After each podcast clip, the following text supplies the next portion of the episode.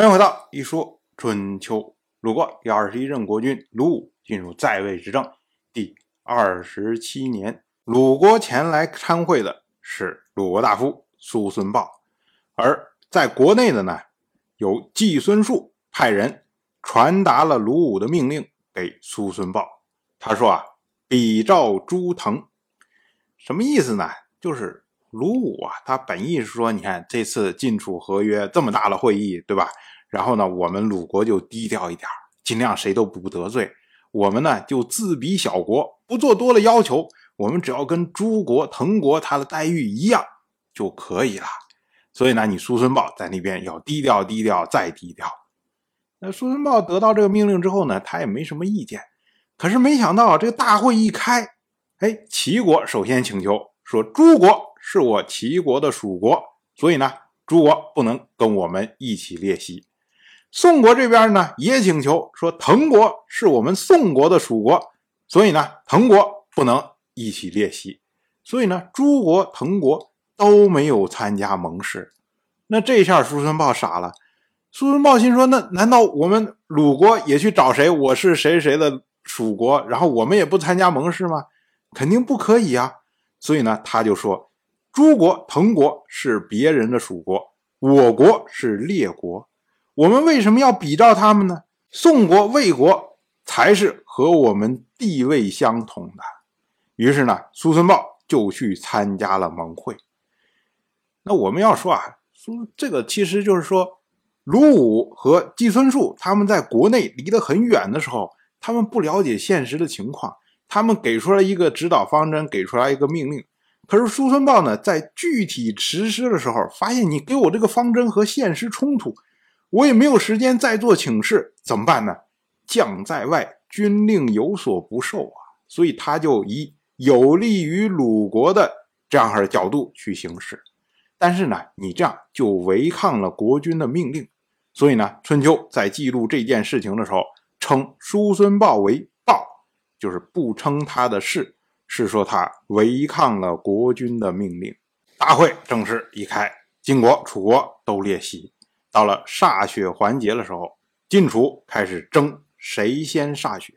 晋人就说：“晋国本就是诸侯的盟主，没有人应该比晋国先歃血。”楚人就说：“您说晋楚地位相同，如果晋国总是先歃血，那岂不是说楚国比晋国弱？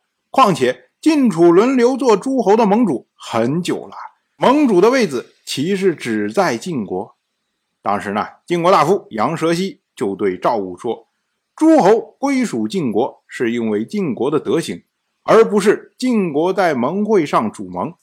您尽力在德行上，不必争着先歃血。而且诸侯盟会，小国本来就有负责盟会事务的，您就把楚国当做为晋国处理具体事务的小国，让他们先歃血，不是？”也可以吗？赵武一听也是啊，没有规定说谁先歃血谁就是老大呀，我就当你是为我服务罢了。于是呢，赵武就让楚人先歃血。楚国这边呢，就认为在这件事情上压了晋国一头。可是呢，春秋在记录这件事情的时候，将晋国放在楚国的前面，因为呢。晋国有信义的缘故啊，我们要说啊，就前面这些记录的晋楚之间的表现呢，明显觉得楚国事儿比较多。你楚国的令尹，首先他晚到，人家五月份到了，你到六月份的时候还不愿意来，还要再交互半天，还要让相须去请半天，然后姗姗来迟，你不停的给人家出难题，到了地方之后要参会。又让楚国人都内穿铠甲，最后呢，歃血的时候又跟晋国去争，所以就显得呀，楚国小里小气的。我们要说啊，这最主要的原因呢，就是时也是也呀。楚国在这个时候面对晋国，他是处于弱势啊。楚国南边有吴国的掣肘，自己的盟国又不多，这次开会呢，又是在宋国开会。那宋国常年都是晋国的小弟呀，所以你是到敌营里面去开会呀。但是呢，你说楚国不参加这次民兵又不行，所以呢，他处处顾虑都很多，那么就显得没有霸气呀。相反呢，晋国就显得处处在让着楚国。你楚国想穿铠甲，你就穿，我不穿呢，对吧？你想要先歃血，哎，你就先歃血，对吧？你晚到没关系呀，我等着你呀。哎，这就让人感觉好像晋国为了这一次和谈，愿意付出牺牲。哎，这就是所谓春秋认为晋国有信义的缘故啊。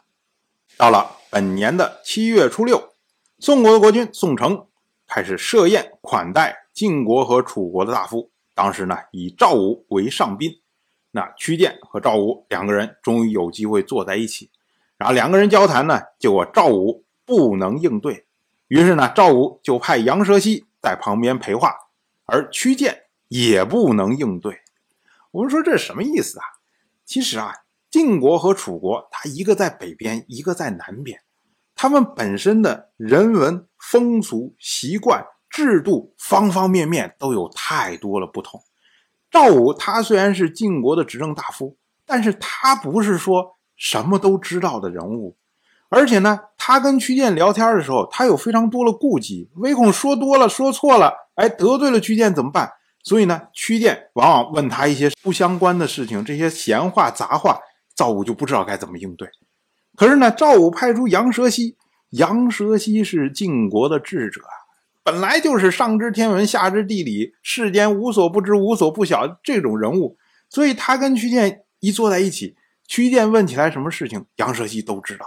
可是杨蛇溪如果说出来一些晋国方面、中原方面一些风俗，啊，屈建就搞不清楚了。所以呢，这两国的高层首次坐在一起，这还真的是非常的尴尬。当然，主要也是因为不习惯，但是也正是因此。所以呢，杨蛇溪给屈建留下了非常深刻的印象。到了本年的七月初九，宋国国君宋城和诸侯的大夫们在宋国的蒙门之外举行了盟誓。当时呢，屈建和赵武哎两个人又碰头，这一次呢，哎交谈起来就顺利了很多。屈建当时就问赵武说：“你们晋国先大夫世会的德行如何？”赵武就回答说：“啊，夫子。”家事治理的井井有条，对晋国是知无不言，言无不尽。他的注使祷告神灵，没有言不由衷的话。后来屈建回国之后，就把这件事情告诉了楚国的国君米昭。米昭就评论说：“啊，高啊，真高啊，能让神灵和民众都欣喜，难怪能辅佐五位国君做盟主啊。”这是米昭。夸的世会的话，屈建又对米昭说：“也难怪晋国做了盟主，有杨蛇溪辅佐卿大夫，楚国没有人可以和他匹敌，楚国不能和晋国再争了。由此呢，晋楚两个国家经过了宋国的盟会，开始真正的有心和解。于是呢，晋国这边派出晋国大夫荀隐。”前往楚国参加盟誓，楚国这边呢，对应的也派出大夫到晋国去参加盟誓。也就是说啊，在宋国是两国和解达成了意向，那因为两个国君都没有参与盟誓嘛，所以呢，他们要互派使者到对方国家进行这种平等的盟誓。那这一次呢，晋楚之间是真正的和解有望当然，我就这么一说。您就那么一听，感谢您的耐心陪伴。